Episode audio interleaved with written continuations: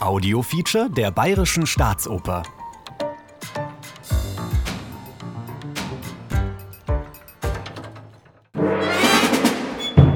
The nose, Nase, Nos.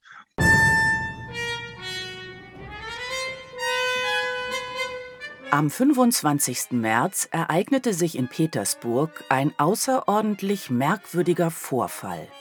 An diesem Tag geschieht erstens, dass der Barbier Iwan Jakowlewitsch, ein, wie es heißt, schrecklicher Säufer, in seinem Frühstücksbrot eine überraschende Entdeckung macht. Er schnitt es in zwei Hälften, besah sich das Innere und erblickte zu seiner Verwunderung etwas Weißliches. Iwan Jakowlewitsch stocherte vorsichtig mit dem Messer daran herum und kratzte ein wenig mit dem Daumen. Etwas Hartes, brummte er vor sich hin. Was mag es nur sein? Er steckte den Finger hinein und zog heraus eine Nase. Es geschieht zweitens, dass in seinem Schlafzimmer der Major Platon Kusmitsch Kawaljow mit seinem gewohnten Brr aufwacht, ungewohnterweise aber beim Blick in den Spiegel feststellen muss, dass ihm seine Nase abhanden gekommen ist. Es ist ein Unglück.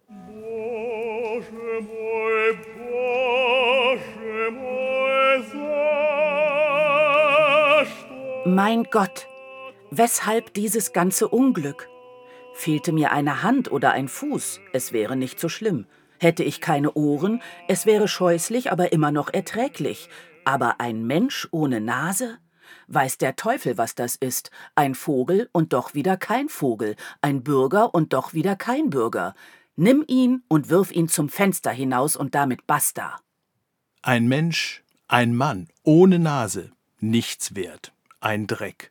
Und so rennt der Major Kowaljow, gerade noch ein junger Mann mit Aussichten, zunehmend verzweifelt in Petersburg herum, auf der Suche nach dem, was die anderen haben und was ihm fehlt. Was fehlt ihm? The point is that for me, nose, it's not just a part of, of, of the body, it's not a tiny element of our face. It's Kovalyov itself. Kirill Serebrennikov, Regisseur der Münchner Erstaufführung von Dmitri Schostakowitschs Oper Die Nase. There is a line in the in the plot in, in libretto. I didn't lose my nose, I lost myself. We we are creating the world where people wear a lot of noses. And this multi noses, it's a kind of projection of our fears and fear to lose our place in this hierarchy. Als Schostakowitsch die Arbeit an seiner ersten, jedenfalls ersten richtigen Oper begann, war er ein Mann von 22 Jahren. Er hatte eben das Leningrader Konservatorium verlassen, er hatte sich vom Konservatoriumsrat eine Rüge wegen Jugend und Unreife eingefangen und als Stummfilmpianist gearbeitet. Er hatte eine erste und schon eine zweite Symphonie mit Chor und seine erste Klaviersonate komponiert und als Pianist am Warschauer Chopin-Wettbewerb teilgenommen. Seine Symphonien waren in Leningrad und Berlin und Philadelphia zu hören gewesen, und insofern gehörte er schon zu den Rising Stars der internationalen Musikwelt.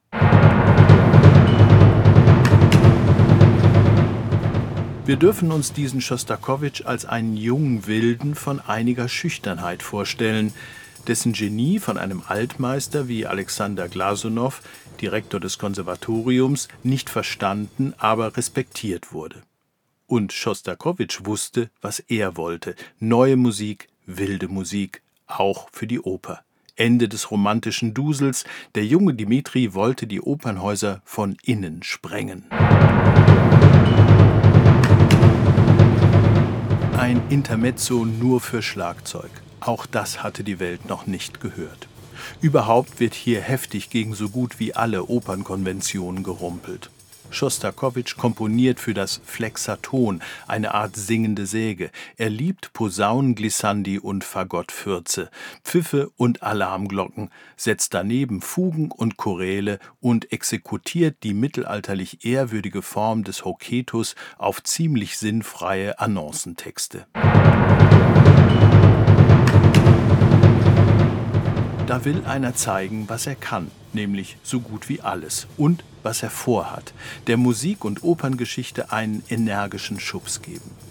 Dass Schostakowitsch für seine Oper der Zukunft auf einen damals schon 90 Jahre alten Stoff zurückgreift, einen Klassiker der russischen Literatur, Nikolai Gogols 1835 erschienene Novelle Die Nase, war kein Zufall. Erstens war Gogols fantastisch satirischer Realismus unter den russischen Avantgardisten der 1920er Jahre in Mode, man las ihn als eine Art Vorläufer des Surrealismus. Zweitens taugte Die Nase als perfekter Impuls für ein sarkastisches Porträt einer tief korrupten, spießig-bürgerlichen Gesellschaft. Durch Gogols alte Welt des zaristischen Russland laufen Kollegienassessoren, Kreisgeometer, Regimentsärzte, Lakaien, Backenbärte aller Art, Staatsräte, Oberpolizeimeister, überhaupt jede Menge Polizei, Hofräte, Bürovorsteher, Annoncenredakteure, Stabsoffiziersgattinnen, Vizegouverneure, Exekutoren, wovon immer. Schostakowitschs Oper zeigt sie wie in einem Panorama. Neben den größeren Partien, Assessor Kowaljow, dem Barbier Iwan, Bassbariton und dem Lakaien Iwan, Tenor, dem Polizeichef, dem Arzt, der Stabsoffiziersgattin und ihrer Tochter und natürlich der gesuchten, verfolgten Nase selbst, zählt das Personenverzeichnis 58 Rollen. Kein Stück für kleine Häuser. The Nose, Nase, Nos. A very strange story by Gogol. In der Tat eine seltsame, ja kafkaesk traumlogische Geschichte.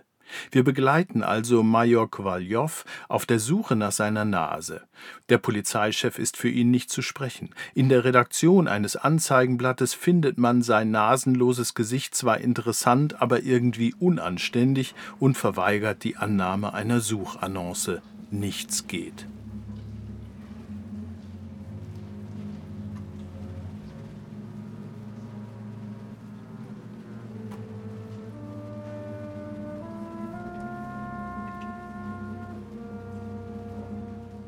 In der mystischen Stimmung der Kasaner Kathedrale trifft Kowaljow auf seine Nase, aber mächtig aufgeputzt als Staatsrat. Er spricht sie ehrfürchtig an, aber die Nase will keinesfalls zurück in das Gesicht eines kleinen Beamten. Kowaljow vermutet die Intrige der Stabsoffiziersfrau Batocina, weil er ihre Tochter nicht heiraten wollte.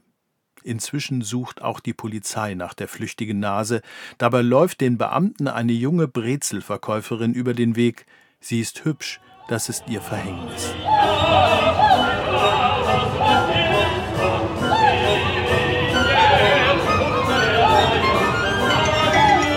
Schostakowitsch komponiert die Szene nicht als harmlose Neckerei, hart an der Grenze zur Vergewaltigung. Seine Erfindungsgabe, dafür Musik zu komponieren, was auf der Rückseite der bürgerlichen Ordnung droht, scheint unerschöpflich.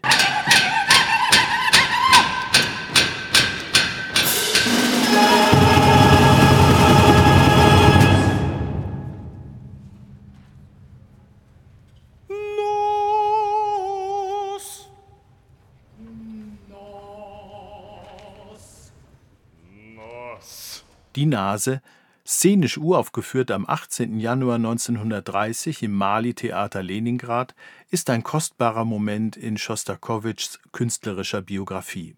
Komponiert ohne jede Rücksicht auf die spätere stalinistische Musikpolitik, ohne den Zwang zum irgendwie positiven, affirmativen, zum volkstümlich Verständlichen.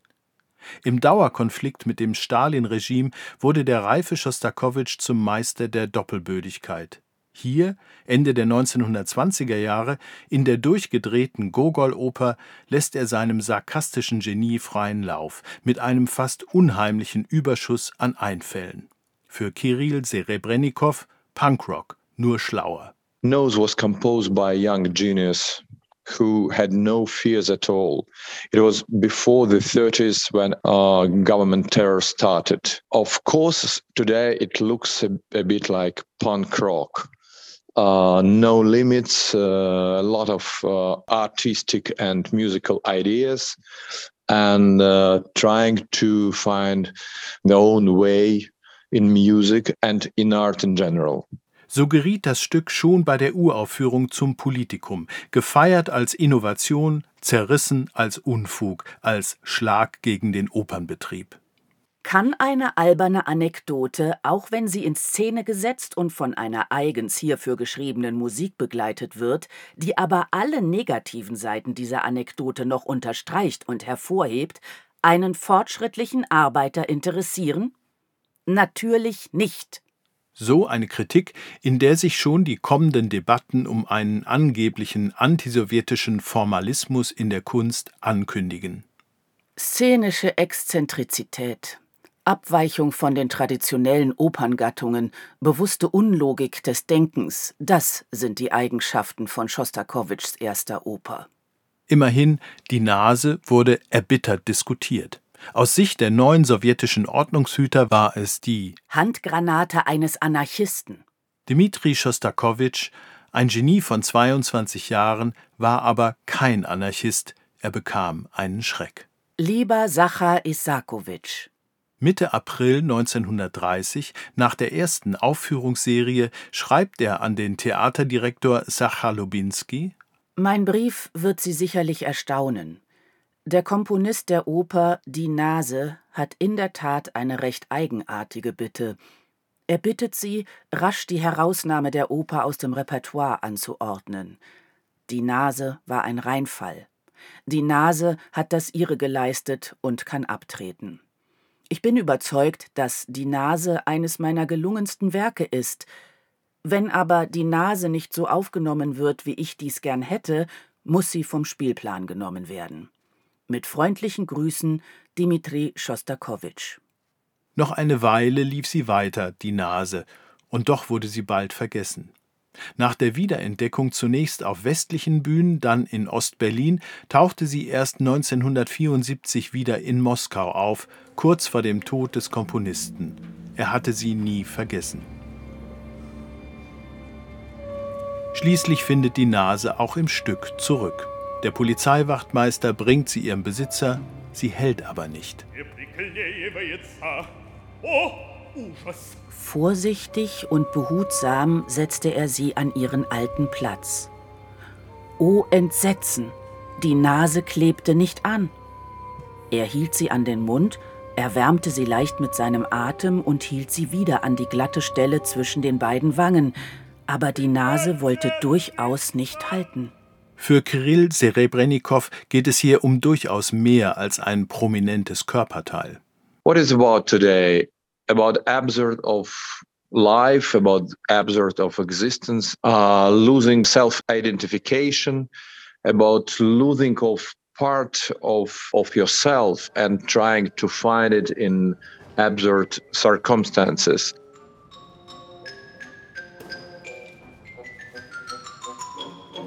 So überraschend sie verschwunden war, so überraschend kehrt sie übrigens zurück ins Gesicht ihres Besitzers über Nacht. War das alles ein Traum? Vielleicht. Aber als grotesker Albtraum meint Serebrennikov doch ziemlich real, nah an unseren Ängsten, nah an unserer Panik, in einem wintergrauen St. Petersburg, in einer Gesellschaft fleischiger Menschen, wo alle ihre multiplen Nasen stolz vor sich hertragen, nasenlos dazustehen. we try to show um, strange, weird, and a little bit crazy pictures of St. Petersburg winter life with people looking for happiness and losing everything.